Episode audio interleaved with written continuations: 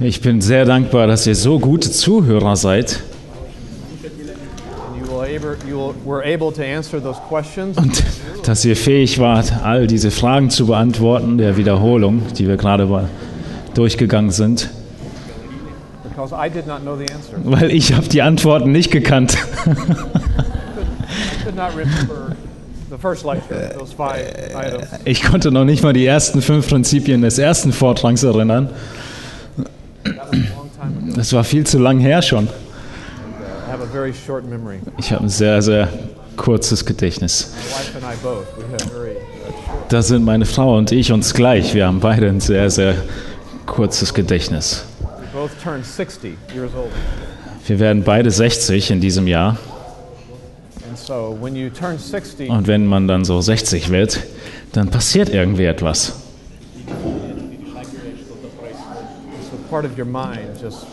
Es ist irgendwie, als wenn ein Teil deines äh, Gedächtnisses wegfliegt und irgendwo weg ist, sich in Luft auflöst. Aber man versucht das Beste draus zu machen von dem, was übrig geblieben ist.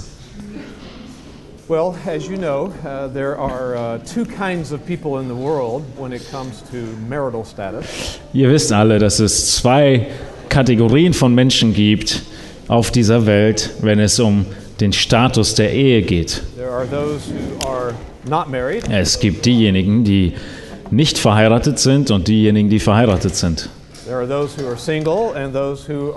Es gibt diejenigen, die Singles sind und diejenigen, die verheiratet sind. Und jede Gemeinde hat Menschen in einer in, in beiden dieser Kategorien. That is true of our retreat this weekend. Und genau dasselbe trifft auch auf unsere Freizeit dieses Wochenende zu. There are those here who are not married and those who are. Es gibt Geschwister hier, Menschen, die sind verheiratet und andere, die sind es nicht. Und das ist eine ganz normale Gemeindefamilie, die so aussieht. Und es ist sehr, sehr gut, dass es so ist. Wir brauchen beides. Beide Gruppen bringen etwas sehr, sehr Wertvolles in die Gemeinde hinein. Genau dasselbe trifft auf die unterschiedlichen Altersgruppen zu in einer Gemeinde. There are those who are, are older, like, like me. Es gibt diejenigen, die älter sind, so wie ich. Those who are younger with children and their family, young children. Und dann gibt es äh, eine andere Altersgruppe, die sind jünger mit kleinen Kindern. Und dann gibt es noch jüngere, die sind äh, häufig nicht verheiratet. Und es ist wunderbar, dass wir diese. Unterschiede und Gruppen haben. Es sind alles wichtige Zutaten für eine gesunde Gemeindefamilie. Now, in our time here this week, we've tried to address both in a sense. Und in, den, in der Zeit, die wir schon gemeinsam hatten, haben wir an verschiedenen Punkten versucht, beide Gruppen anzusprechen. Uh. Ja, die erste, der erste Abend war hauptsächlich an die Ehepaare gerichtet. Als wir dann über Finanzen gesprochen haben, da sind beide gleicherweise angesprochen. Uh. Und gestern Abend haben wir wieder über etwas gesprochen, was die Ehe betrifft, nämlich die physische Intimität. Und heute Morgen sprechen wir primär die Singles an, die Alleinstehenden. Now, before we uh, move before we move forward in what we're going to talk about today, I want to remind us of an important biblical doctrine. Und bevor wir vorangehen mit diesem Thema, möchte ich uns an eine sehr wichtige Lehre der Bibel erinnern. It's a doctrine we need to keep in mind as we study this morning. Eine Lehre, eine Wahrheit, die wir im Hinterkopf behalten müssen, wenn wir heute Morgen dieses Thema We should keep this doctrine studieren. Naja, wir sollten es die ganze Zeit im Hinterkopf behalten. Und es ist die Lehre der Souveränität Gottes. Gott ist ein souveräner Gott. Er ist souverän über alle Dinge. Er regiert alle Dinge. Und irgendwie organisiert er alles, was auf der Welt passiert. Nothing happens that is somehow not part of his sovereign will. Andersrum formuliert, gibt es nichts in dieser Welt, was geschieht, was außerhalb seines souveränen Willens stattfinden würde. Everything is part of his sovereign will in some way. Alles ist in irgendeiner Weise Teil und beinhaltet in seinem souveränen Willen. He sovereignly causes some things to occur. Er ist souverän beteiligt, gewisse Dinge, dass gewisse Dinge passieren,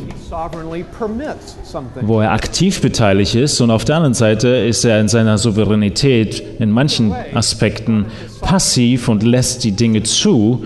Aber egal wie wir es sehen, Gott ist souverän und nichts, was geschieht, keine einzige Situation ist außerhalb von seiner souveränen Kontrolle, von seiner Allmacht.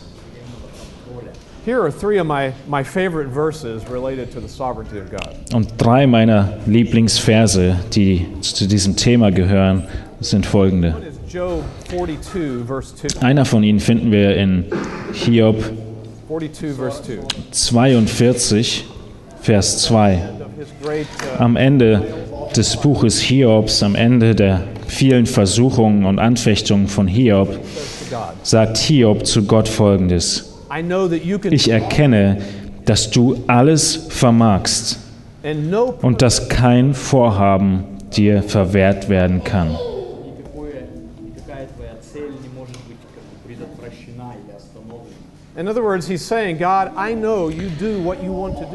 Gott, Hiob sagt in anderen Worten, Gott, ich weiß, dass du tun kannst, was immer du tun willst. Und niemand kann dich aufhalten. Kein Mensch kann dich aufhalten. Psalm 115, verse 3. Und Psalm 115, Vers 3, Uh, the psalmist writes about God's sovereignty. da spricht der Psalmist über die Souveränität Gottes. Our God is in the heavens. Und er sagt im Psalm 115, Vers 3, aber unser Gott ist im Himmel und er tut, was, er tut alles, was ihm wohlgefällt. Wenn du also denkst, Gott sein zu wollen, dann müsstest du das tun können. Wenn du Gott sein willst, dann musst du das tun können. Dann musst du alles tun können, was dir wohlgefällt. Und alles, was du dann tun müsst, würdest, ist vollkommen richtig. So ist nämlich Gott. Ein weiterer Vers im Buch Daniel verse 35 ist in Daniel Kapitel 4, Vers 54.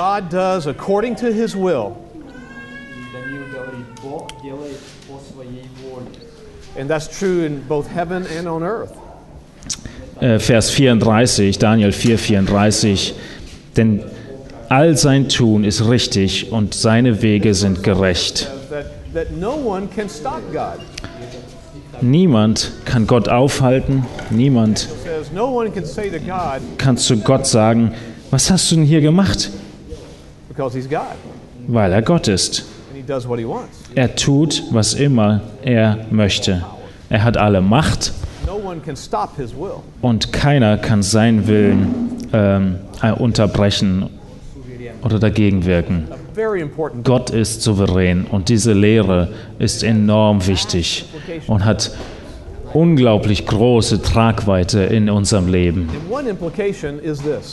Eine Anwendung von dieser Lehre ist folgende. Wenn du hier und jetzt Single bist, alleinstehend bist, dann ist es, weil es Gottes souveräner Wille für den, diesen Moment in deinem Leben ist. it's true if you're married. Und genau dasselbe trifft zu, wenn du verheiratet bist. Wenn du verheiratet bist, It is because that is part of God's sovereign will for your dann bist du verheiratet, weil es Teil von dem souveränen Plan Gottes in deinem Leben ist. Let me talk just a little bit more about God's sovereignty. Ich möchte noch ein bisschen mehr über Gottes Souveränität nachdenken. My wife and I have learned to ask three questions in every situation in life. Meine Frau und ich, wir haben äh, gelernt, dass wir in jeder Lebenssituation drei Fragen uns stellen. Ich möchte euch diese drei Fragen mitgeben. Diese drei Fragen, sie beziehen sich auf jegliche Situation eures Lebens, zu jeglicher Anfechtung und Schwierigkeit in deinem Leben. Egal wie die Umstände aussehen mögen, diese drei Fragen sind enorm wichtig. Die erste Frage lautet, könnte Gott es aufgehalten haben? Oder auf der andere Art und Weise gesagt? Könnte Gott diese Situation ändern? Egal wie du es formulierst. Könnte Gott diese Situation aufgehalten haben oder könnte er sie verändert haben? Was ist die Antwort auf diese Frage? Ja. Ich mag diese Fragen, Fragen dieser Art, Fragen der Art, die ich beantworten kann. The answer to that question is always yes. Und die Antwort auf diese Frage ist immer ein Ja. Wenn wir also in einer schwierigen Situation in unserem Leben sind, Ask that question. dann frag dich diese Frage. Could God have stopped it? Könnte Gott es aufgehalten haben? Ja. Die Antwort ist ja. Und genau die andere Art und Weise, es zu fragen, trifft auch zu. Könnte Gott diese jetzige, heutige Situation verändern? Und die Antwort ist immer ja. Gott kann es tun. Wenn du mit dieser Antwort Schwierigkeiten hast, dann musst du die Lehre über Gott, wer Gott eigentlich ist, dir näher anschauen. Du musst dich mit seinem Charakter beschäftigen, mit seiner Souveränität und wer er ist. Denn er kann jede Situation aufhalten oder verändern. Wenn du jetzt in einer Versuchung bist, in einer Anfechtung bist, könnte Gott das aufhalten? Ja.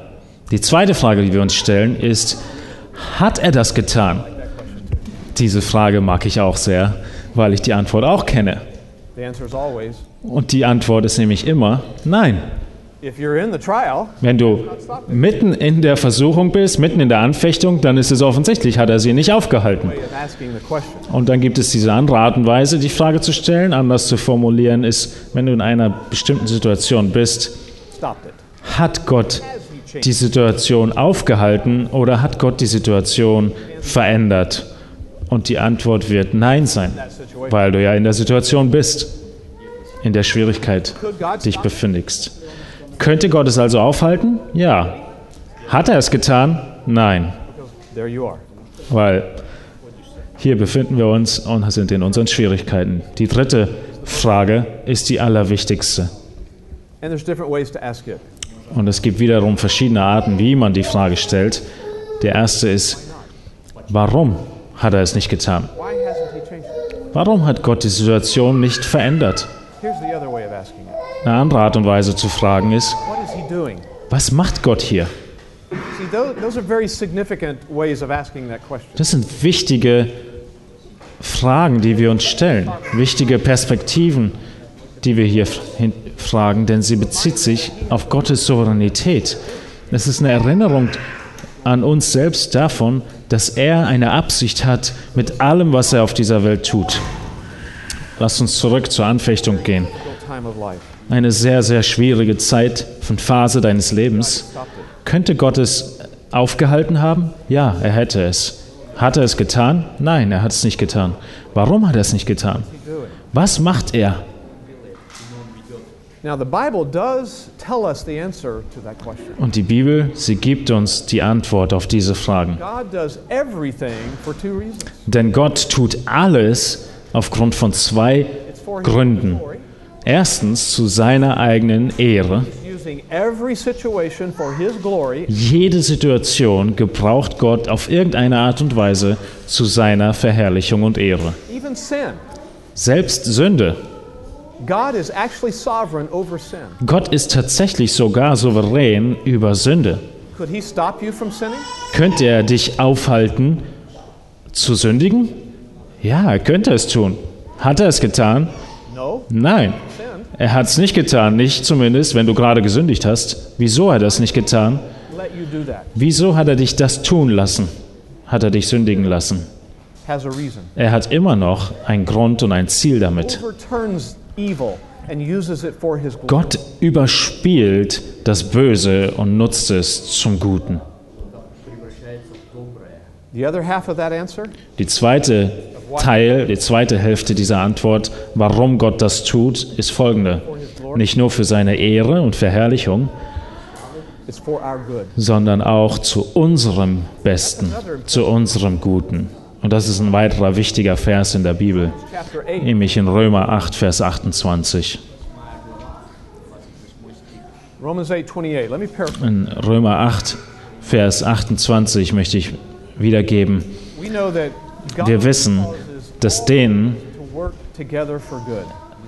wir wissen, dass Gott alle Dinge zu unserem Besten organisiert. Alle Dinge, die passieren, stellt er so zusammen, dass sie zu unserem Besten dienen.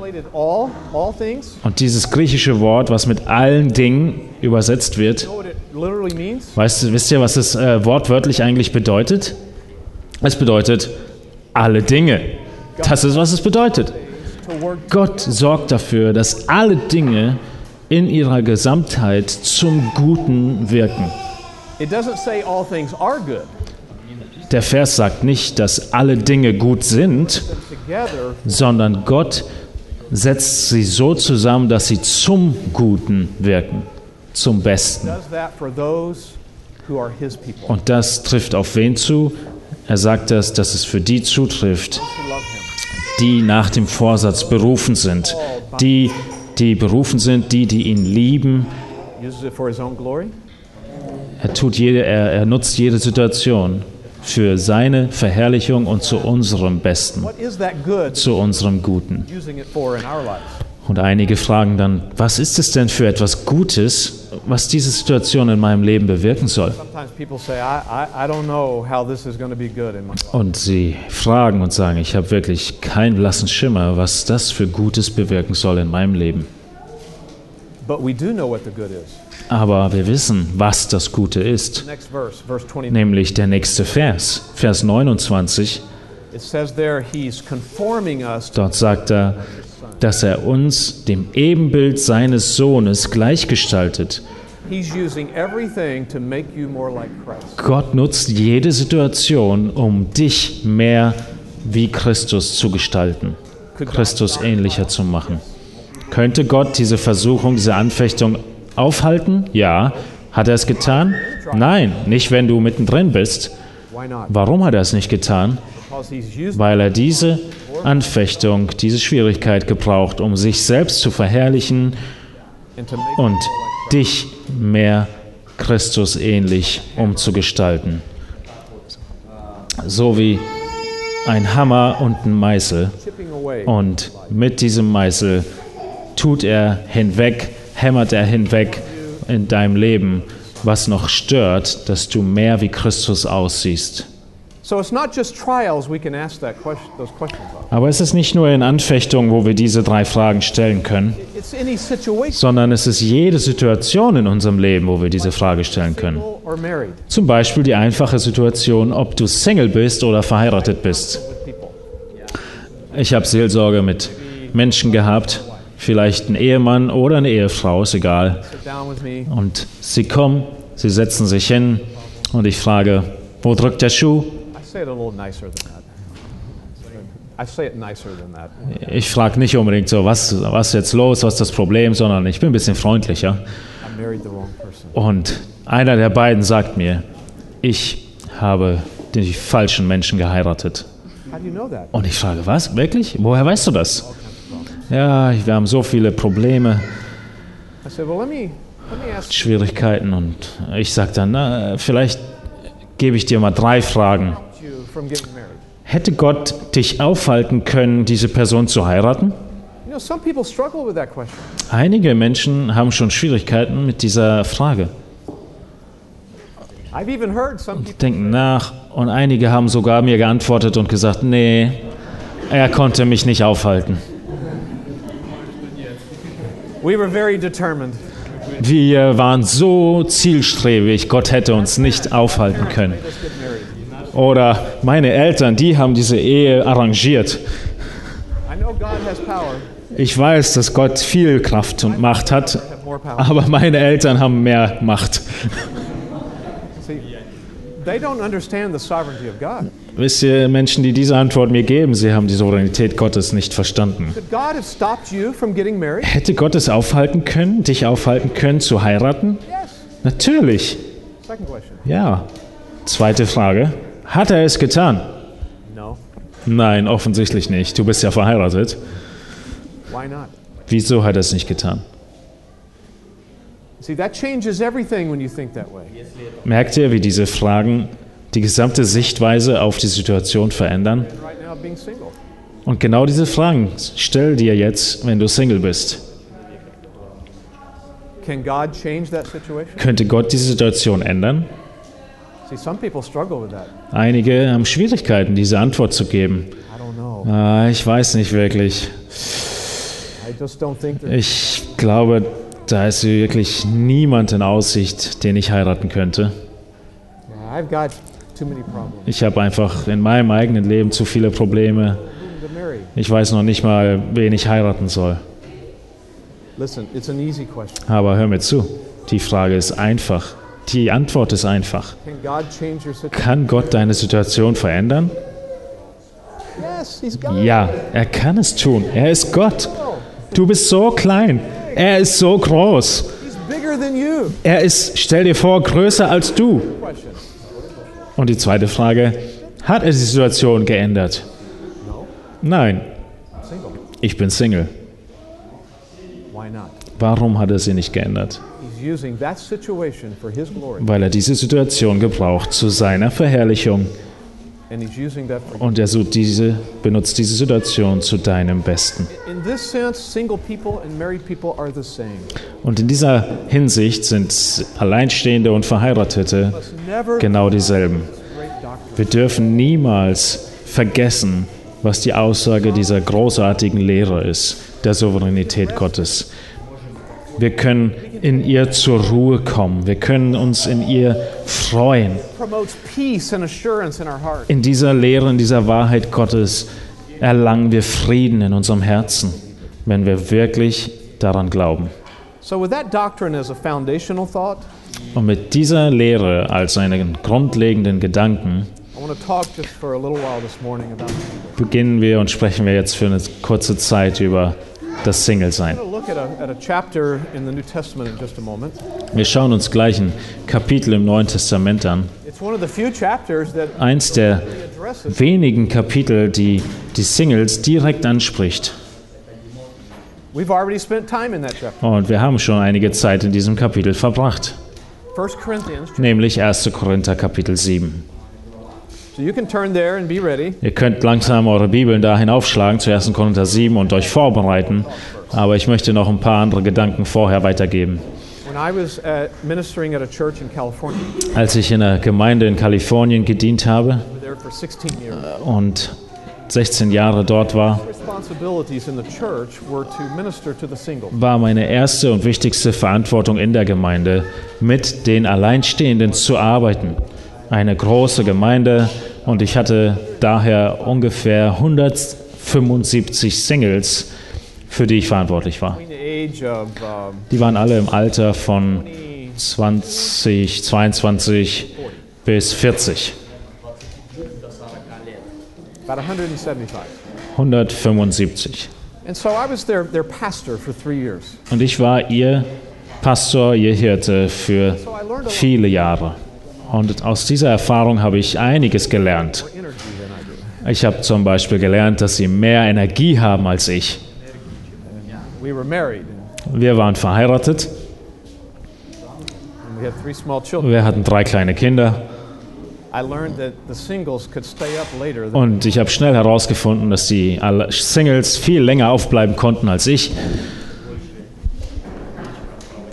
sometimes we would have a, a big group of them over at our house. Manchmal hatten wir eine größere Gruppe von ihnen zu, bei uns zu Hause zur Gemeinschaft und irgendwann schaute ich auf die Uhr. Da, dann gingen meine Frau und ich ins Bett und die würden im Wohnzimmer sitzen bleiben und weiter, weiter wach bleiben. Und ich habe ihnen einfach nur gesagt, ver, verabschiedet und gesagt, macht einfach die Tür zu, wenn ihr geht. Und ein paar andere Sachen habe ich auch noch gelernt. Had some wrong reasons for remaining single. Einige von ihnen hatten falsche Motivationen, Single zu bleiben. It's God's will for some people to be single all their life. Es ist ohne Frage für einige Menschen Gottes Wille, dass sie ihr Leben lang Single bleiben. Und es kann etwas sehr Gutes sein. We'll see in a moment in 1 Corinthians, that's okay. Und genau das werden wir gleich äh, in 1. Korinther 7 sehen, dass das in Ordnung ist. Glory. dass Gott das für seine Ehre und für unserem Gut, zu unserem Guten gebraucht. Aber einige von unserer Gruppe sind aus falschen Motiven und Gründen Singles geblieben. Mehr, mehr oder weniger zwei bis drei falsche Gründe, die, an die ich mich erinnern kann. Das eine war Angst. Sie hatten Angst vor der Ehe. Sie fürchteten sich davor, einen Fehler zu machen. They feared marrying the wrong person. Sie haben primär Angst davor gehabt, die falsche Person zu heiraten. They wanted was a situation with Sie wollten sich eigentlich eine Situation wünschen und haben darauf gewartet, wo es keine Risiken mehr gab. Eine Garantie von Gott, dass das die perfekte Entscheidung und Wahl ist. and so they were waiting for an email. Und so warteten sie von, auf eine E-Mail oder eine SMS von Gott, schauten immer wieder auf ihr Handy, oh, hier ist von Gott eine Nachricht. Das Mädchen in der hintersten Reihe, sie ist die Richtige. Alles klar. or they want some sort of uh, a DVD with a movie of their life. Oder sie wollten so eine DVD von Gott zugeschickt bekommen mit dem Film ihres Lebens. So dass du ein bisschen nach vorne spulen kannst und ein bisschen gucken kannst, wie wird denn deine Hochzeit aussehen? Mit wem stehst du da eigentlich vorne? Aha, mit dem stehe ich da vorne. Und dann spulst du wieder zurück. Next time at church, you start talking to them. Und nächstes Mal in der Gemeinde fängst du an, mit dieser Person zu reden und dich mit ihr zu unterhalten. Eine Beziehung aufzubauen. Speziell die Männer. Speziell die Männer wollten genau das haben. Weil die Männer große Angst genau davor hatten. Sie würden ein Mädchen anrufen und er hat in der, im Hauskreis schon mit ihr gesprochen und jetzt möchte er sie anrufen und will sie vielleicht fragen, vielleicht mal einen Kaffee mit ihm zu trinken. Und oh, oh, oh, oh, oh, oh, ich weiß nicht. Da ist so ein Risiko dabei, das anzurufen. Und sie könnte ja Nein sagen. Es ist so, wie du im Flugzeug bist und du drehst deine, deine Runden und du wirst abgeschossen und explodierst auf dem Boden. That, that's, that's at least the way, that's the way the Americans. So sehen das zumindest die amerikanischen Männer. So we don't like that risk. Du willst nicht abgeschossen werden, du willst nicht dieses Risiko eingehen, äh, getroffen zu werden. Du willst dieses Risiko nicht eingehen, verletzt zu werden. Du willst das Risiko nicht eingehen, bloßgestellt zu werden. Sondern sie wollen wissen, dass sie wirklich die perfekte, die richtige Person heiraten, so dass es keine Probleme gibt in ihrer Beziehung. Aber wisst ihr, das gibt es nicht. Es gibt keine Person, mit der es keine Probleme gibt. Selbst wenn du dann heiratest, wirst du es sehr schnell feststellen. Du wirst gewisse Dinge über die Person feststellen, die du vorher nicht wusstest. 39 Jahre lang ähm, stellen wir uns aufeinander ein, lernen einander kennen. Es ist also kein guter Grund, Angst zu haben. Ein anderer Grund, ein anderer falscher Grund ist die klassische Selbstsucht. Die altbekannte Selbstsucht und in einer Beziehung musst du lernen zu geben, von dir zu geben, Kompromisse einzugehen, eigene Interessen zurückzustellen. Wir, meine Frau und ich, wir tun nicht alles auf dieselbe Art und Weise. Wir gehen gewisse Situationen unterschiedlich an im Leben. Beispiele. Zum Beispiel äh, die, die Wegbeschreibung jemandem geben. Wie kommt er von A nach B? Da sind wir vollkommen unterschiedlich, wie wir das machen. Wenn sie die Wegweisung angibt, zum Beispiel am Telefon, wie sie zu unserem Haus kommen, dann ist das Beste, was ich tun kann, dass ich einfach das Zimmer verlasse. Because Weil ich vollkommen frustriert werde. Und ich frustriere sie. Because I'm telling her what to say. weil ich ihr die ganze Zeit sage, du musst das und das sagen. Und sie sagt, was, was, was? Nein, nein, nein, nein, so sage ich das nicht. Was? Nein. Moment mal. Nein, so sind wir einfach unterschiedlich in diesem Bereich. Wenn du also in einer Beziehung bist, musst du Kompromisse eingehen. Du musst lernen, der Selbstsucht Nein zu sagen. Und einige Singles vor allem wollen das nicht tun. Und je lä- je länger sie Single bleiben, umso schwerer wird es, diese Entscheidung zu treffen. Denn du spielst dich ein in deiner Lebensweise, aber das ist kein guter Grund, Single zu bleiben. Der dritte Grund, an den ich mich erinnere, was wrong standards. ist, sind falsche Standards.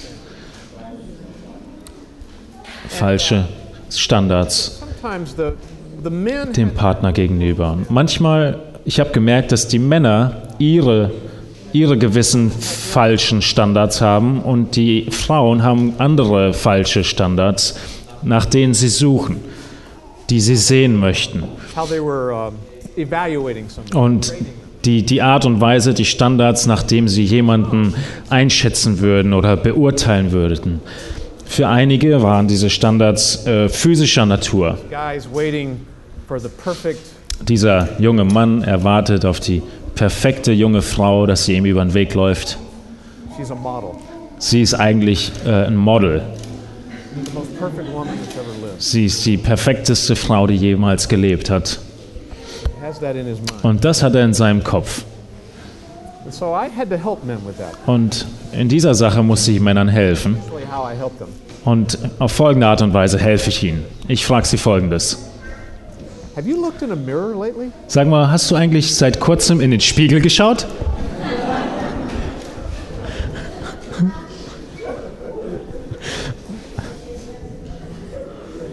I, I very blunt with it. Es ist einfach sehr direkt, aber You, you really think you're going denkst du wirklich, dass du dieses Model heiraten wirst, dass du sie kriegst?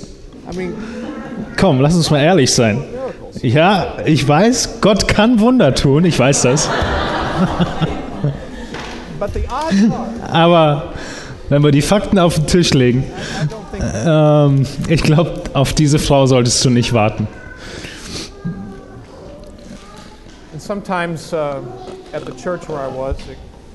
Es gab andere Situationen in der Gemeinde, wo ich war, in Kalifornien, some of the, the women were, some of them were very uh, wo einige dieser äh, jungen Frauen sehr geistlich gesinnt waren.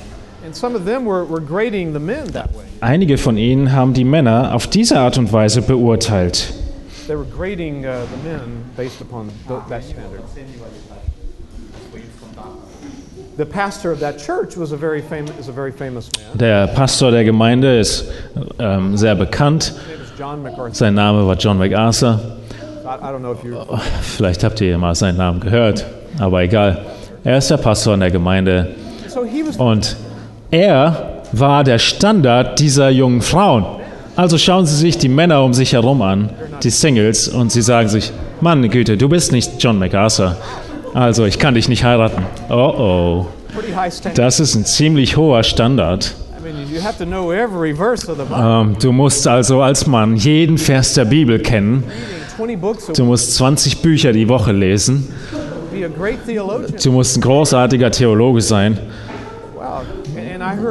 Und ich habe junge Frauen das sagen hören. Es gibt keine gottesfürchtigen Männer in unserer Gemeinde. Und ich sage, was? Wirklich? Und ich schaue mir einige von diesen Männern an und sage, hey, das sind echt gute Jungs. Sie lieben den Herrn. Sie sind auf dem richtigen Weg. Ja, natürlich, vielleicht sind sie noch nicht da, wo sie sein sollten. Aber sie bewegen sich, sie bewegen sich in die richtige Richtung. Und du kannst diesen Weg mit ihnen gemeinsam gehen. Diesen Weg des Wachstums gemeinsam gehen. Uh,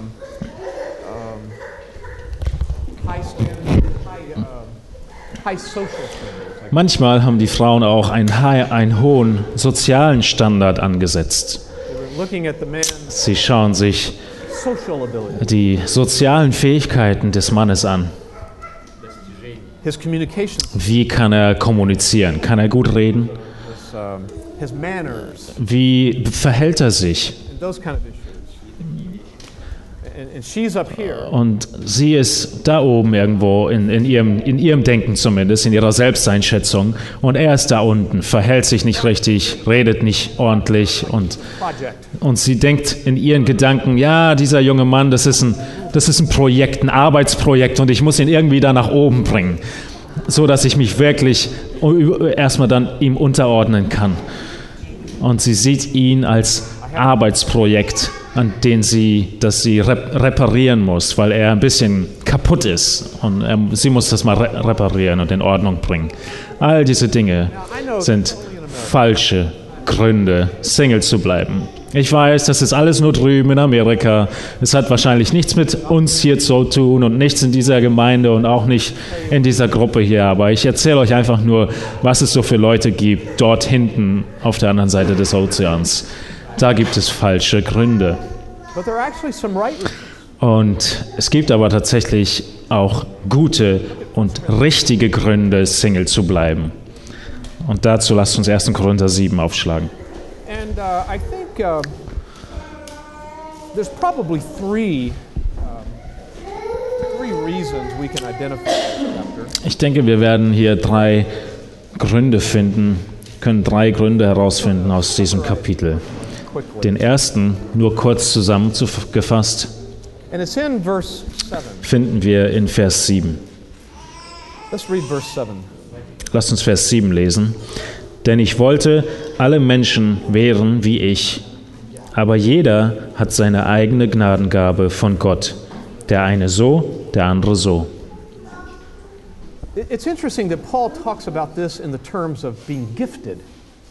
Es ist sehr interessant, dass Paulus jede Worte benutzt und von einer Gnadengabe spricht. Paulus sagt uns hier also, lässt uns wissen, dass es eine Gnadengabe Single sein gibt, die von Gott kommt. Und diese Gnadengabe, Single zu bleiben bis zum Lebensende, geht Hand in Hand mit etwas anderem. That's in the first seven verses of the chapter. Und nämlich das, was in den ersten sieben Versen beschrieben wird.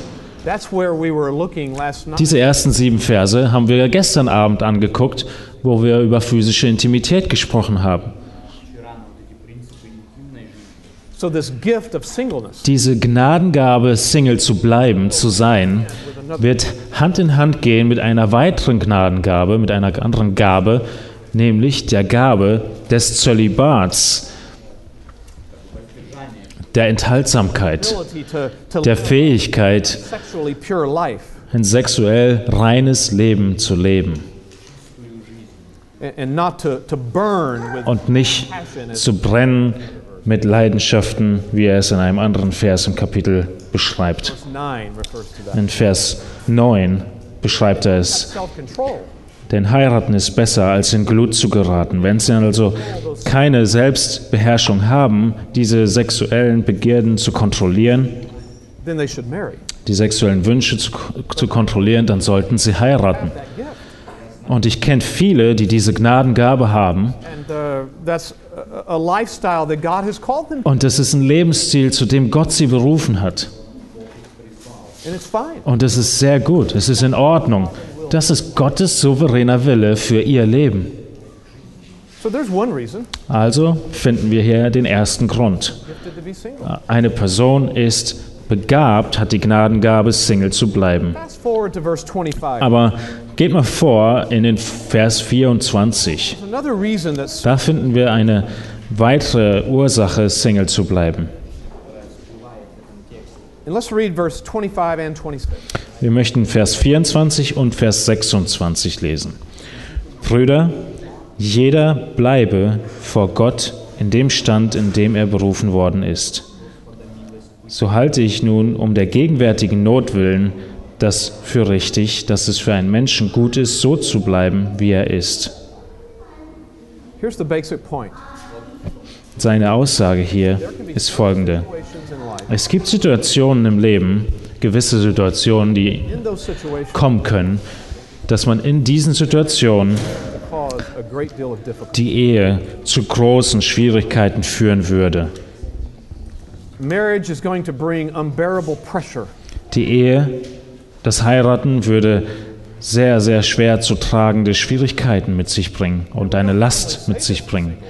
Normalerweise würden wir das mit Singles nicht sagen, oder? Wenn sie vor allem äh, die Ehe anstreben. Aber auch das müssen wir in Erinnerung behalten. Wir wiederholen hier einfach nur die Worte von Paulus. Es sieht so aus, dass die Ko- Korinther hier eine weitere Frage hatten und Paulus sie beantwortet. Look how verse 25 begins. Seht ihr, wie Vers 25 anfängt? Look back at verse 1. Und wenn ihr dann zurückschaut in Vers 1, Uh, da finden wir im Griechischen genau denselben Beginn in Vers 1, was aber das betrifft. Und in Vers 25 wegen der Jungfrauen. Also in Bezug auf diesen und diesen Bereich. Das sieht sehr stark danach aus, dass Paulus sagt, ihr habt mich zu diesem Thema befragt und jetzt antworte ich euch. Und jetzt haben sie irgendetwas gefragt in Bezug auf Singles in Vers 25. Wie sieht es denn aus mit einem Single, mit einem alleinstehenden Person, die die Ehe anstrebt? Ist es besser, dass sie heiraten oder ist es, ist es besser, dass sie allein bleiben? Das könnte wahrscheinlich die Frage gewesen sein. And again, these Corinthians are trying to learn how to Und wir erinnert euch, dass die Korinther hier am herausfinden sind, wie sie ihren christlichen Glauben, den sie gerade erst erfahren, bekommen haben, sich bekehrt haben in dieser Welt, ausleben sollen. Und deshalb stellen sie diese Frage, wie sieht es aus mit jungen Frauen? Was sollen sie tun? Und äh, man muss verstehen, was sie unter dem Begriff Jungfrau verstehen. Es war ein ganz normales Wort, das für weibliche, unverheiratete Personen gebraucht wurde. Und dann wurde das Wort auch benutzt für unverheiratete Männer. Also in der, in der Zeit damals hat es dann bedeutet, dass es einfach nur ein Single war, unverheiratete Person. Und es wurde auch für die immer noch verwendet, die kurz davor waren zu heiraten, They were betrothed to someone. wenn sie schon verlobt waren. In our cu- my culture, we say they're engaged. engaged. Ja, wir sagen, wenn sie einander äh, ja, versprochen waren und wir sagen dazu verlobt waren.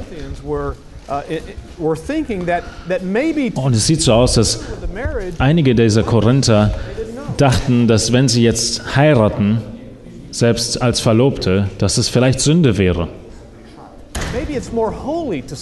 Vielleicht ist es heiliger, Single zu bleiben. Und deshalb antwortet Paulus hier und sagt, ich habe kein Gebot des Herrn dafür. That just means that Christ himself, when he was here on earth, did not say this. Das heißt einfach nur, dass als Christus auf der Erde war, dass er das, was, er, was Paulus jetzt sagt, nicht gesagt hat. Aber die Worte, die Paulus jetzt sagt, sind immer noch inspirierte Worte Gottes. Der Heilige Geist inspirierte hier Paulus, genau das zu schreiben. Ich habe keinen Befehl des Herrn, ich gebe aber ein Urteil. Auch wenn Christus in seinem Dienst auf Erden das nicht so gesagt hat. Paulus auf der anderen Seite gibt aber keinen Befehl, sondern er gibt eine Meinung. Er gibt ihm ein bisschen Ratschlag, den man beachten sollte. Ich gebe dir einen Rat, den du sehr, sehr gut zuhören solltest. This is in verse 26. Und dieser Rat ist an Vers 27. Good for a man to remain as he is. Es ist gut für einen Menschen zu bleiben, wie er ist, in Vers 26. In the words, it's good advice. Und das Wort hier ist, äh, dass es ein guter Ratschlag ist. Es betrifft Männer und Frauen. Uh. Als die Schreiber damals geschrieben haben, haben sie dazu tendiert, eher äh, die Männer anzusprechen, aber diese Briefe wurden durch einen Mann der Gemeinde vorgelesen und diese Wahrheiten treffen genauso auf die Frauen zu. Das ist, was der Vers hier aussagt. Dieses Wort gut in Vers 26, es ist gut, so zu bleiben, wie er ist, beschreibt nicht etwas moralisch Gutes oder moralisch Verkehrtes, it's more the word good that means sondern makes good sense. es ist das Wort gut, was man übersetzen würde mit, das macht guten Sinn. Es ist sinnvoll. Es kann sinnvoll sein, für einen Single Single zu bleiben. Das ist die Bedeutung hier. and he tells us in that verse why. Und in diesem Vers sagt er dann warum. He held that perspective because of something called. Er hat diesen Ratschlag gegeben, weil er eine gegenwärtige Not sah. There was something going on at that time in history In dieser Zeit der Geschichte ist irgendetwas passiert, das sehr, sehr viele Schwierigkeiten dem Leben hinzugefügt hat. Eine sehr, sehr schwierige Zeit zu leben. Und alle von ihnen wussten das. Wir heute wissen nicht ganz hundertprozentig, was genau die Situation war, aber wir haben ein paar sehr gute ähm. Möglichkeiten, wenn wir die Geschichte studieren, worauf er sich hier bezieht. Es gab zum Beispiel sehr, sehr viele Hungersnöte in dieser Zeit, in diesem Teil der, der griechischen Welt. Und diese Hungersnöte brachten sehr viele Perso äh, Familien in große Schwierigkeiten, speziell die armen Familien. Und natürlich wäre das ein guter Grund, nicht in die Ehe hineinzugehen. Because it would be difficult Denn es wäre sehr schwierig, das tägliche äh, Essen und Nahrungsmittel für die Familie bereitzustellen. Und in dem Sinne würde es Sinn machen, die Ehe ein wenig aufzuschieben. You could include the idea of severe financial uh, problems in that category. Und wir könnten heutzutage in diese Kategorie größere finanzielle Probleme und Herausforderungen mit äh, hineinbringen. Natürlich können wir niemals auf die perfekte finanzielle Situation warten. Das passiert niemals. Meine Frau und ich, wir hatten auch nicht wirklich viel Geld, als wir heirateten, aber wir hatten wenigstens etwas. Und so sagt er, dass es einfach sinnvoll sein kann, jetzt noch nicht zu heiraten, sondern ein bisschen zu warten. Some scholars have said this could be referring to the persecution that was going on at that time.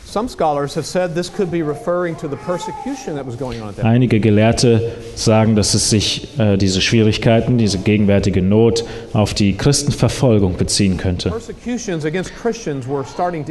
Die Christenverfolgung ist immer, immer mehr geworden under a man named Nero. und der Mann, der das zu verantworten hatte, hieß Nero, der Imperator, der vollkommen verrückt war.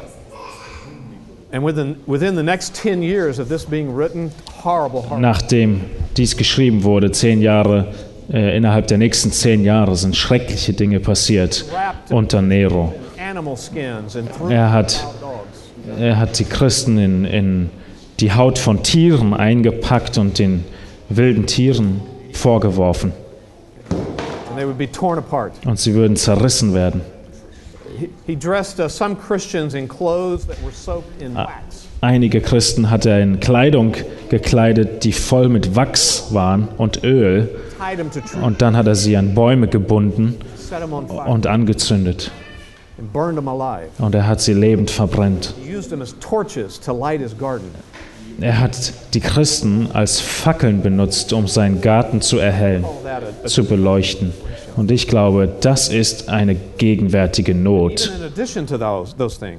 Aber selbst dem allen hinzugefügt gab es äh, unzählige Christen, die geschlagen und gefangen genommen wurden, getötet wurden. Eine große, große äh, Herausforderung für das Familienleben natürlich. Und so sagt Paulus hier einfach, darüber müssen wir nachdenken. Im Lichte dessen, wenn wir darüber nachdenken, dann wäre es, könnte es ein guter Ratschlag sein, könnte es Sinn machen, als Single Single zu bleiben. ganz einfach praktische Ähm. Dinge, die wir in Erwägung ziehen. Und in dieser Situation ist es nicht selbstsüchtig, Single zu bleiben, sondern es ist eine praktische Art und Weise, die Dinge abzuwägen. Wenn wir dieses Prinzip jetzt ein bisschen aufweiten, dann gibt es gewisse Umstände in unserem Leben, wo es einfach ein guter Ratschlag ist, in dieser Situation Single zu bleiben. In Vers 27 heißt es dann, bist du an eine Frau gebunden, so suche keine Trennung von ihr. Bist du frei von einer Frau, so suche keine Frau. Und hier müssen wir wieder die Bedeutung der Worte verstehen. He's uh, saying, first of all, if you're married, Er sagt zuallererst, wenn du verheiratet bist, don't hear this advice. dann hör jetzt nicht diesen Ratschlag von mir und äh, werde ein Single. Das ist nicht, was ich sage. Und so nach dem Motto, ja, Paulus, du hast recht, die Zeit ist wirklich hart und es wird noch, wird noch schlimmer werden, alles wird schlimmer. Ich glaube, es ist eine gute Idee, dass ich wieder Single werde. Paulus sagt, nee, nee, nee, nee, nee, das sage ich nicht. Wenn du an jemanden gebunden bist, wenn du verheiratet bist, dann ist es Gottes Wille, dass du genau so bleibst. Das ist ein ganz wichtiges und grundlegendes Prinzip der Ehe. Du kannst diese Argumente jetzt nicht gegen deinen Ehepartner verwenden. Gott hasst die Scheidung. There's something else that word bound could also mean. Und hier gibt es noch eine andere ähm, Bedeutung, die dieses Wort gebunden bedeuten könnte. Bist du an eine Frau gebunden? Denn dieses Wort gebunden wurde auch schon für die Verlobung gebraucht, wenn einer dem anderen verlobt war. In that culture, if you were betrothed, Und in dieser Kultur damals, wenn du verlobt warst, dann war, wurde das von der Kultur her, von der Gesellschaft eigentlich schon fast wie die Ehe gesehen, wie der Bund der Ehe, aber es gab in der Verlobungszeit noch keine physische Intimität. Und Paulus sagt, wenn du in diesem Status schon bist, dann solltest du weitergehen, vorangehen und die Ehe anstreben oder eingehen. Aber für die Singles, wenn du noch nicht an jemanden gebunden bist, wenn du nicht in diesem Status bist, dann suche es auch nicht. Du hast hier eine Wahl und die beste Wahl könnte sein, wenn diese Umstände schwierig sind, dass du nicht heiratest. But verse 28 is important. Aber Vers 28, der nächste Vers, ist auch wichtig. Wenn du aber auch heiratest, so sündigst du nicht. Und wenn die Jungfrau heiratet, so sündigst sie nicht. Doch werden solche Bedrängnis im Fleisch haben, die ich euch gerne ersparen möchte. Und ihr seht einmal mehr, dass Paulus hier Ratschläge gibt und nicht Befehle ausspricht. Und er sagt, selbst wenn es vorteilhafter wäre, Single zu bleiben, ist es moralisch nicht falsch, wenn du doch heiratest. Du sündigst nicht. Wenn du meinen Rat nicht annimmst, hast du nicht gesündigt. Ich sag's dir nur, ich gebe dir nur meinen Ratschlag. Du wirst es schwer haben. Du wirst Bedrängnis haben. Es gibt also Gründe, Single zu bleiben. Zwei haben wir bis jetzt gesehen. And so we have to be very careful not to, to look down on people who are single. Und deshalb, soweit können, müssen wir uns zurückhalten und vorsichtig sein, dass wir nicht irgendwie auf Singles herabschauen. Sie sind nicht irgendwie in einer unvollkommenen Situation ihres Lebens,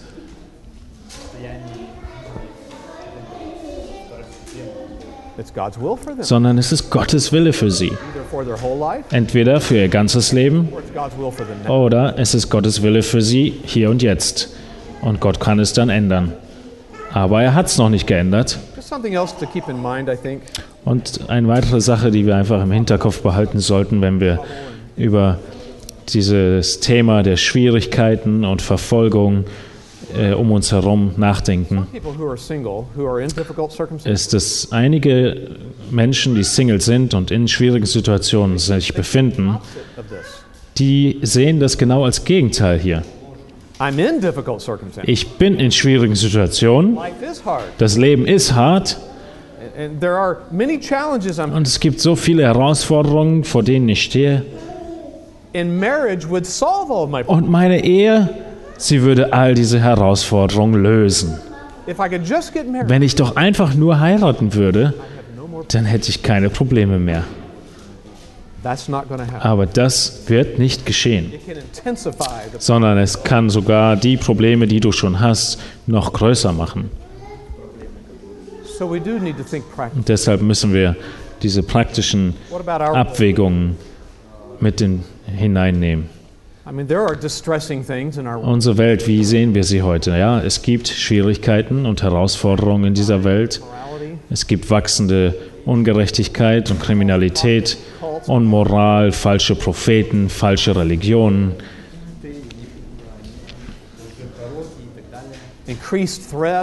global wachsender, wachsende Gefahr von einem ein- erneuten Weltkrieg, äh, Hungersnöte, Krankheiten, Verfolgung, Naturkatastrophen,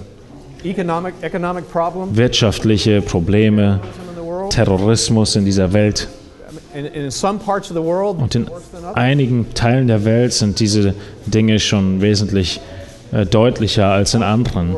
Und die Bibel, sie spricht davon, dass die Welt immer weiter äh, schwieriger wird.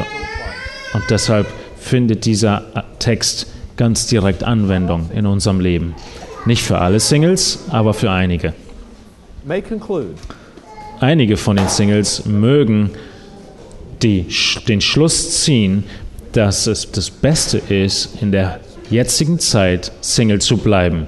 Und das ist eine Wahl, die sie treffen können. Und ein letzter richtiger Grund, Single zu sein, 32 finden wir in den Versen 33 und 34. 30, 32 through 34. 32 bis 34. Ich will aber, dass ihr ohne Sorgen seid. Der Unverheiratete ist für die Sache des Herrn besorgt, wie er dem Herrn gefällt. Der Verheiratete aber sorgt für die Dinge der Welt, wie er der Frau gefällt. Es ist ein Unterschied zwischen der Ehefrau und der Jungfrau. Die Unverheiratete ist besorgt um die Sache des Herrn, dass sie heilig sei, sowohl am Leib als auch am Geist. Die Verheiratete aber sorgt für die Dinge der Welt, wie sie dem Mann gefällt. Ein Single kann sich entscheiden, Single zu bleiben, in order to have more time um mehr Zeit zu haben for self, für sich selber? Nein, sich dem Dienst des Herrn hinzugeben. Singles können mehr Zeit investieren in den Dienst. Und das ist ein weiteres sehr praktisches Prinzip, nachzudenken drüber, was wir in diesem Abschnitt finden. starts verse 32 by saying, I, I don't want you to be filled with anxiety. In Vers 32 beginnt er diesen Abschnitt mit den Worten, ich will nicht, dass ihr euch Sorgen macht über dieses ganze Thema. Macht euch keine Sorgen über dieses ganzen Aspekt. Egal, ob du Single bist oder verheiratet bist, es ist okay. Mach dir keine Sorgen. don't, don't overanalyze all this. Ähm, analysier das nicht andauernd durch. Mach dir zu viele Gedanken. Es ist vollkommen in Ordnung, verheiratet zu sein, auch wenn die Welt immer schlimmer wird. Und es ist auch in Ordnung, Single zu bleiben. Und wenn er jetzt in, in den nächsten Versen über den Dienst spricht, dann wird er etwas zu den Singles sagen, wo sie einen Vorteil haben gegenüber den Verheirateten. Aber er will auch nicht, dass die Verheirateten sich jetzt Sorgen machen über diese Sache und irgendwie bereuen, geheiratet zu haben. Nein, er sagt, die Ehe ist gut, macht euch keine Sorgen. Und er wird jetzt sehr praktisch in Bezug auf die Singles. Und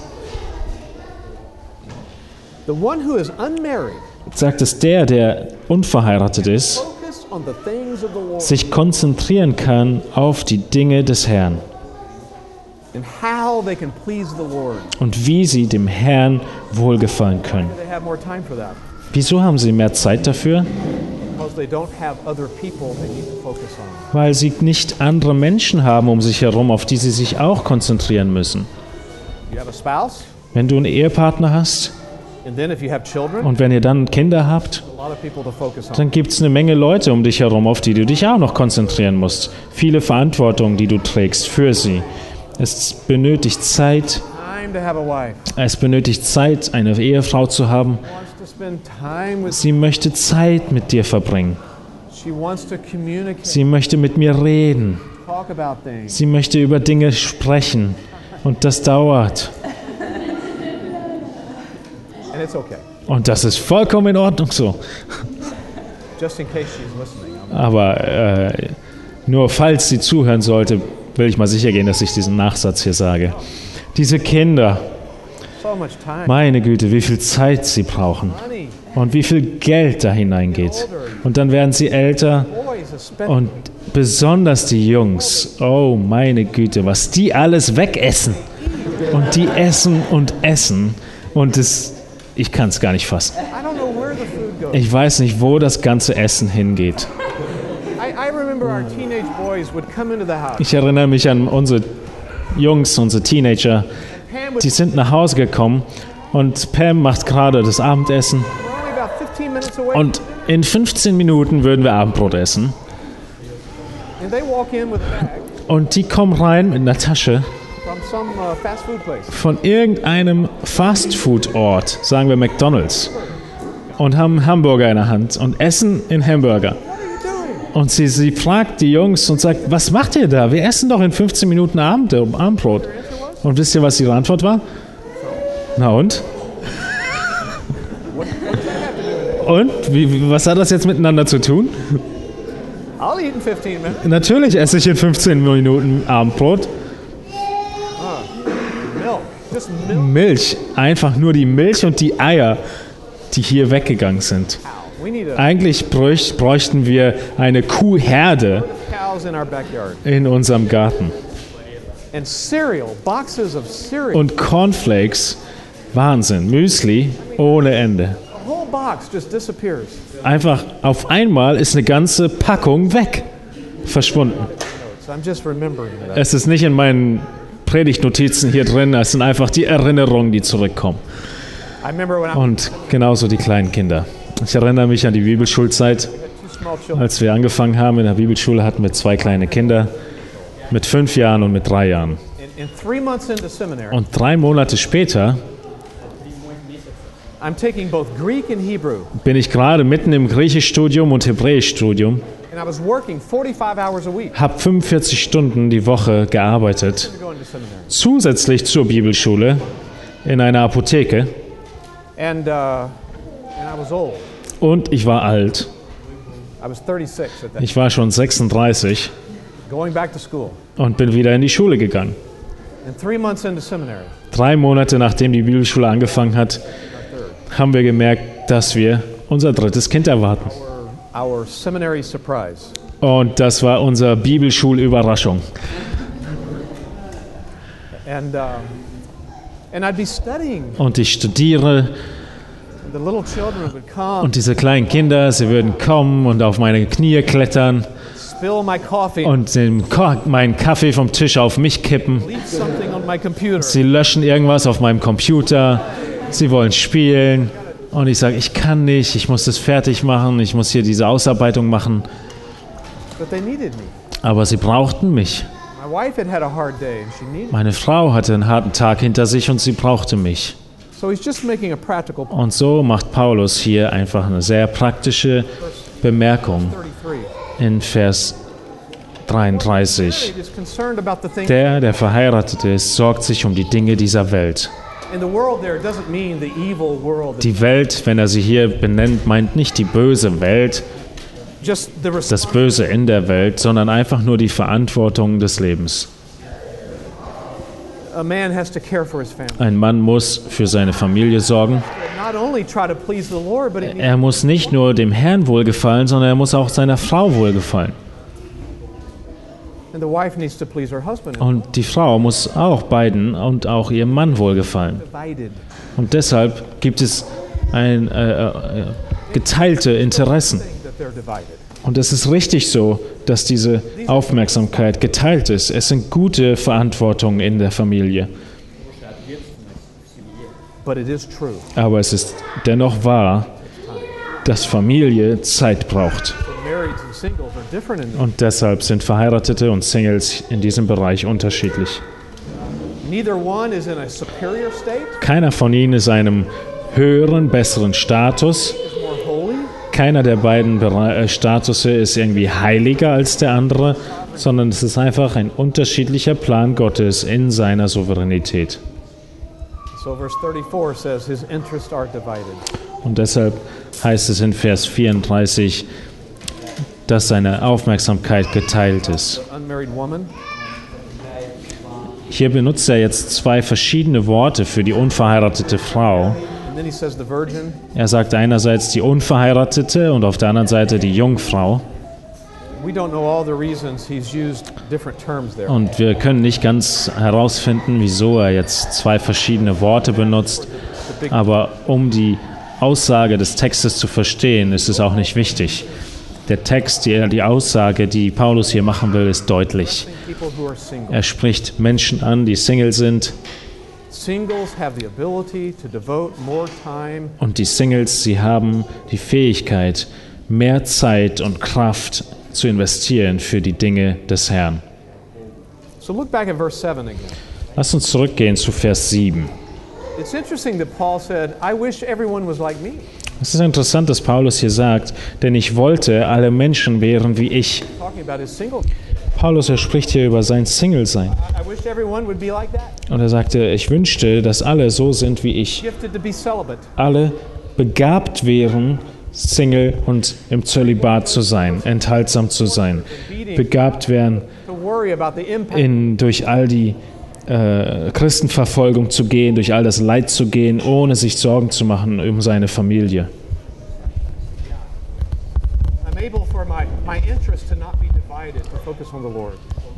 Ich bin befähigt, all meine Interessen nur auf den Herrn zu fokussieren. Aber das ist nicht Gottes souveräner Wille für jeden. So he concludes with verse 35. Und so. Fasst er das in Vers 35 zusammen. Lass uns das noch zusammen lesen. Das sage ich aber zu eurem eigenen Nutzen, nicht um euch eine Schlinge um den Hals zu werfen, sondern um des Anstandes willen und damit ihr ohne Ablenkung beständig dem Herrn bleiben könnt. Beim Herrn. with the statement in verse 32. Und das geht Hand in Hand mit der Aussage in Vers 32. I don't want you to be anxious. Ich will, dass ihr ohne Sorge seid. I'm telling you good news here with my counsel. Ich gebe euch einen Ratschlag und ich gebe euch gute Neuigkeiten. Egal, ob du jetzt Single bist oder verheiratet bist, beides ist in Ordnung. how you express your devotion to the Lord is going to be different. Und wie du deine Hingabe an den Herrn zum Ausdruck bringst, wird sich unterscheiden in beiden Situationen. Aber lebe dein Leben entsprechend deiner Gabe. Und bring deine, deine, dein Glauben an Gottes Souveränität dadurch zum Ausdruck, dass du in der Situation, in der du jetzt lebst, alles investierst. So now we come to my message for this Sunday. Und das war die Einleitung zu der Predigt heute. Wir beginnen jetzt das Hauptthema. In fünf Minuten handeln wir den Hauptbereich ab. Einfach noch ein bisschen Zusatzrat für Singles. Ihr Lieben, vielleicht hat Gott in seinem souveränen Plan die Ehe für euch beabsichtigt. Du wirst es rausfinden. Wie findest du denn raus, was Gottes souveräner Wille für dein Leben ist? Tag für Tag wirst du es merken, wie sich die Situationen entfalten. So merkst du, was Gottes Wille für dein Leben ist. Und während das passiert, solltest du folgenden Dingen hingegeben sein und in deinem Leben zu Gewohnheiten machen. Ich möchte euch ermutigen, diese Dinge zu Gewohnheiten und Charaktereigenschaften und Fähigkeiten in deinem Leben zu machen. Sie werden dir als lebenslanger Single gut dienen oder auch dir gut dienen, wenn du nur für eine gewisse Zeit noch Single bist. Das ist, was du zu tun hast. Erstens, Wachse in der Furcht Gottes. Was heißt es, den Herrn zu fürchten? In den Sprüchen ist viel davon die Rede. Die, Sprüch, die, die, die Furcht Gottes ist der Anfang der Weisheit. Die Furcht des Herrn ist der Anfang von Erkenntnis. Die Furcht Gottes bedeutet, ihn zu achten und eine, eine gewisse Sicht der Ehrfurcht vor ihm zu haben. in anderen Worten gesagt, du hast ein Gewissen, das von Gott beeinflusst ist. Du lebst dein Leben in dem Bewusstsein, dass Gott dich sieht. Und diese Furcht Gottes ähm, hervorzubringen und darin zu wachsen, dazu musst du ihn studieren. Du musst deine Zeit investieren, um die Eigenschaften Gottes kennenzulernen und zu erkennen, So that you have a correct view of God so dass du eine richtige Sicht von Gott hast und eine große Sicht von Gott hast. Menschen von Natur aus haben eine sehr kleine Sicht von Gott. Und nebenbei gesagt, haben sie eine große Sicht ihrer eigenen Probleme. Wenn ich das mit meinen Händen mal veranschauliche, sind hier ihre Probleme. Und sie sind groß. Und hier stehen sie und schauen auf ihre Probleme. Und mittendrin ist ihre Sichtweise von Gott. Mittendrin ist Gott da so ganz, ganz klein, weil diese Person nicht verstanden hat, was, Christ, was die Bibel wirklich über Gott zu sagen hat. in Vergleich dazu sind deine Probleme riesig und das führt zu Angst und Sorgen. especially at two o'clock in the morning. Besonders 2 Uhr morgens, wenn du aufwachst in der Nacht und du über diese Probleme nachdenkst und dieses Riesenmonster, es hängt über dem Bett und es wird größer und größer und größer. Aber mach niemals eine lebensentscheidende Entscheidung, triff sie niemals 2 Uhr morgens im Bett. At least wait till daylight. Warte wenigstens, bis es Tag wird. Und dann wird das Problem wenigstens ein bisschen kleiner werden. Aber was ist die richtige, die wichtige Antwort? Die richtige Antwort ist, dass dein, dein Blick von Gott größer wird, dass du ihn mehr und mehr erkennst und dass die Probleme im Lichte des großen Gottes kleiner werden.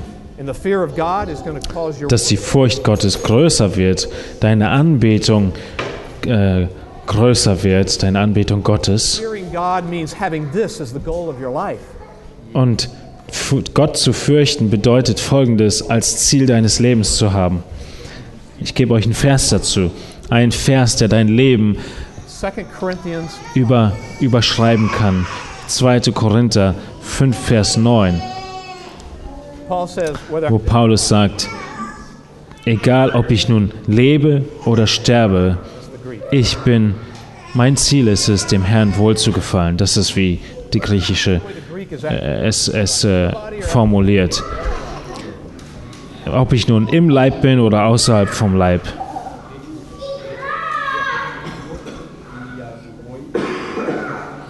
Vers 6. Solange wir im Leib daheim sind, sind wir nicht daheim bei dem. Oh, nee. Vers 9. Darum suchen wir unsere Ehre darin, dass wir ihm wohlgefallen, sei es daheim oder nicht daheim. Also im Griechischen bedeutet das, ob wir nun tot sind oder leben sind. Das, was das Ziel meines Lebens ist, wir suchen unsere Ehre darin, dass wir Gott wohlgefallen. Make your decisions 2. Korinther 5, Vers 9. Mach das zur Grundlage aller deiner Entscheidungen im Leben. Was wird dem Herrn wohlgefallen? Wenn du Gott fürchtest, dann möchtest du ihm wohlgefallen. Und diese Furcht des Herrn ist ein großer Gegenteil von dem, womit wir oft zu kämpfen haben. Nämlich das Gegenteil von diesem Punkt Nummer eins, in der Gottesfurcht zu wachsen. Ist, dass etwas anderes getötet werden muss. Und die Bibel nennt das die Furcht des Menschen. Die Menschenfurcht. 29, 25 that's a verse, is a verse about Und die Sprüche 29 spricht darüber. 25. In Sprüche 29, Vers 24 heißt es, die Furcht des Menschen ist eine Falle. Was ist die Furcht des Menschen? Vers 25, Menschenfurcht ist ein Fallstrick. Und was ist Menschenfurcht? Menschenfurcht bedeutet, dass wir uns größere Sorgen darüber machen, was die Menschen denken, als das, was Gott denkt. Die Menschen, sie sind groß und Gott, er ist klein. Statt dass Gott unser Gewissen re regiert, regieren die Menschen unser Gewissen. Wir machen uns große Sorgen darüber, was die Menschen über uns denken. Wie sehe ich aus? Wie ist meine Frisur? Wie sehen meine Kleidung aus? Wie sieht mein Gesicht aus? I care about what people think about what I do, Ich habe große Besorge darüber, was die Menschen denken über mich, was die Menschen denken über das, was ich rede. Und ich antworte hier die Frage in der Bibelstunde, in, der, in dem Hauskreis, was denken die Menschen jetzt über mich? Auf dem Weg nach Hause, da denke ich nochmal an die Situation und dachte, oh, was habe ich denn da gesagt? Ah, das wollte ich doch eigentlich gar nicht sagen. Ich wollte das doch so formulieren. Und ich denke, Sie werden jetzt von mir denken, dass ich das gesagt habe und oh, oh, oh, oh, oh, was werden Sie über mich denken? Oder in der Gemeinde tue ich etwas vor den Menschen. Sie sehen mich. Was denken Sie über mich? Menschen, die vielleicht äh, scheu sind und nicht vor andere treten wollen, nicht auf die Bühne wollen. Sie haben eine Furcht vor Menschen. Sie haben eine große Sorge darüber, was Menschen über mich denken. Wenn jemand in dieser Menschenfurcht gefangen ist,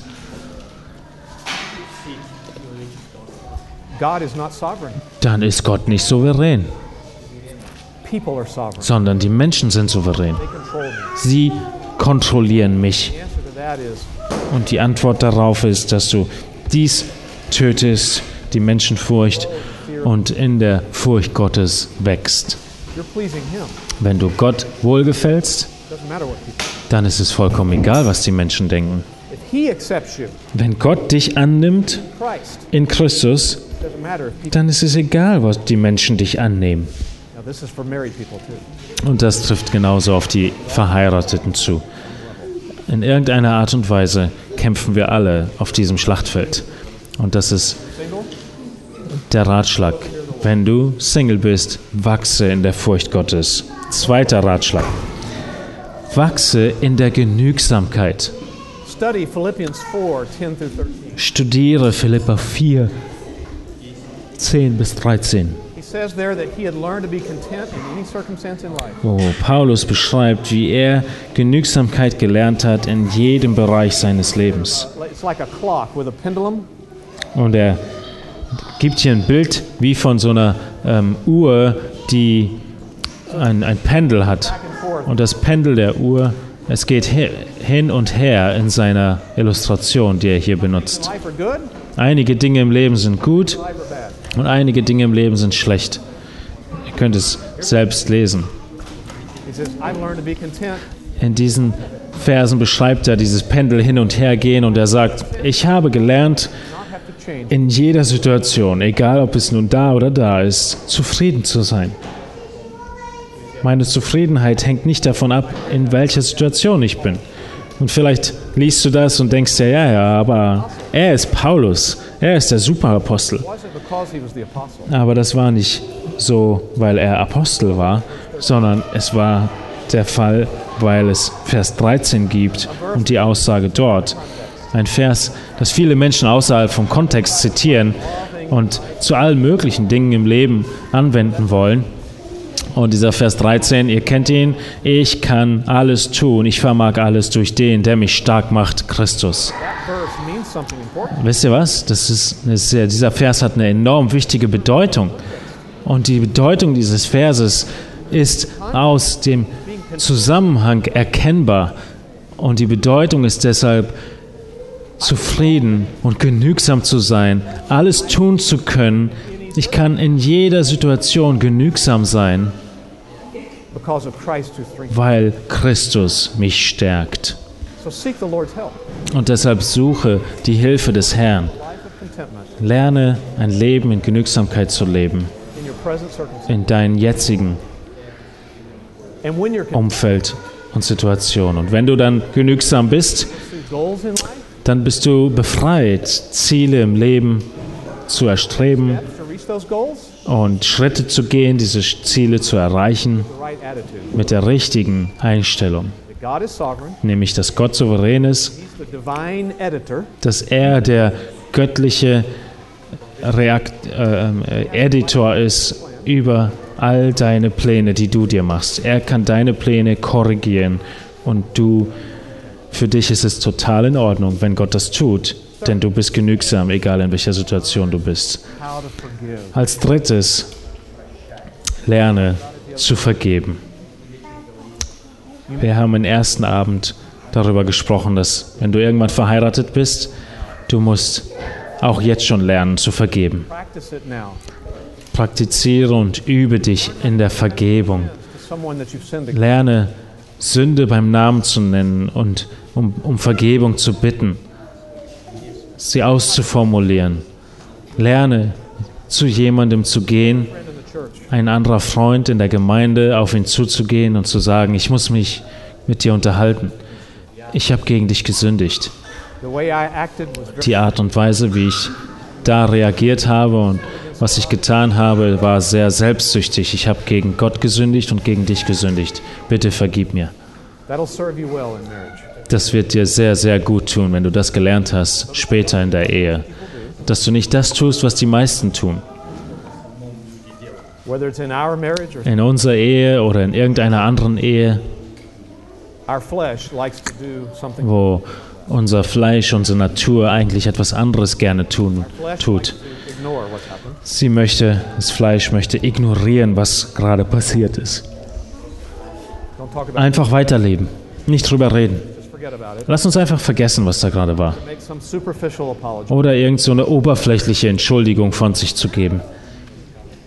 Äh, Entschuldigung, was da gerade war. Äh, tut mir leid. Äh, lass uns weitermachen.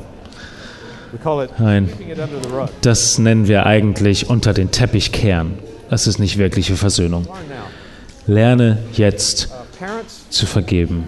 Ihr Eltern, bringt das euren Kindern bei. Bringt ihnen bei, wie sie zu ihrem Bruder oder ihrer Schwester gehen sollen und wirklich um Vergebung beten. Ich habe gegen dich gesündigt, bitte vergib mir. Das vierte, der vierte und letzte Ratschlag ist folgender. uh, last observation in 1 Corinthians 7. Unsere letzte Beobachtung aus 1. Korinther 7. Grow in what it means to serve others. Wachse in der Fähigkeit, anderen zu dienen. Wenn du Single bist, dann bist du nicht abgelenkt wie andere Menschen, die in der Ehe sind, die in der Familie sind. Was solltest du mit dieser zusätzlichen Zeit anfangen? Oder mit diesem extra Geld anfangen, das du hast? Und ohne Frage hast du zusätzliche Energie. Was solltest du mit diesen Dingen tun? Du solltest damit dienen. Bring es in die Gemeinde ein. Gib dein Leben dem Dienst der Gemeinde hin. Gib deine Energie, gib dein Geld dem Dienst hin. Suche und finde Arten und Weisen innerhalb des Leibes zu dienen. Baue Beziehungen auf und finde heraus, wie du ihnen dienen kannst, was sie brauchen. Und äh, lerne die Senioren kennen Find out how you can serve. und finde heraus, wie du ihnen dienen kannst. Find out from the married couples in this church. Finde heraus, wie du den verheirateten Pärchen dienen kannst. Serve them. A lot of practical ways. Eine Menge praktische Aspekte, die du für sie tun kannst. That's what 1 Corinthians 7 says. Und das ist, was 1. Korinther 7 sagt.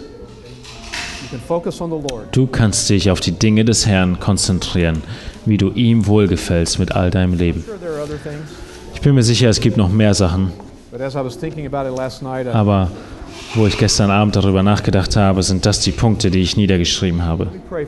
Lasst uns also jetzt beten und ich möchte für euch als Singles im Besonderen beten.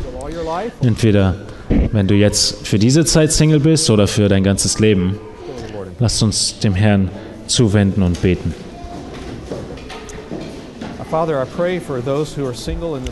Himmlischer Vater, ich bete für diejenigen, die in dieser Gemeinde Single sind, alleinstehend sind. Ich bete, dass du gnädig ihnen gegenüber bist, dass du ihnen Selbstbeherrschung gibst, dass sie reine Leben leben vor dir. Hilf du ihnen in diesen Dingen, die wir gerade in diesen Bereichen zu wachsen, die wir angesprochen haben. Und ich bitte, dass sie einen Blick dafür bekommen, für den Dienst, für ihr Leben. Herr, schenk du ihnen große Freude und Genügsamkeit in dieser Phase ihres Lebens. Wenn dein souveräner Wille ist, dass sie irgendwann heiraten, dann bete ich, dass du ihre Schritte lenkst zu der Person hin, die sie dann heiraten sollen. We trust you that. Und wir vertrauen dir in diesen Dingen. Hilf du ihnen, darin zu wachsen, was es denn bedeutet, dir zu vertrauen. Und wenn sie all ihr Leben Single bleiben, so bete ich, dass sie darin große Freude erfahren mögen, großen Frieden und, und viel Genügsamkeit, wenn sie ihr ganzes Leben dem Dienst hingeben.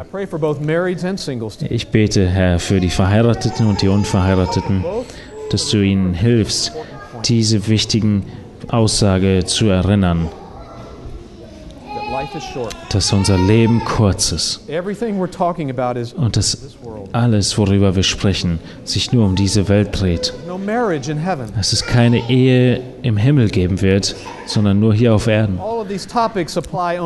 Dass all diese Themen, über die wir jetzt sprechen, sich nur auf diese Welt beziehen und Anwendung finden, so dass wir, du uns allen hilfst, Herr, unsere Augen auf dich gerichtet zu halten und dir zu dienen auf die beste Art und Weise, die du uns circumstance, Was immer wir unsere Umstände heute sein mögen, bis wir zu dir kommen in Ewigkeit.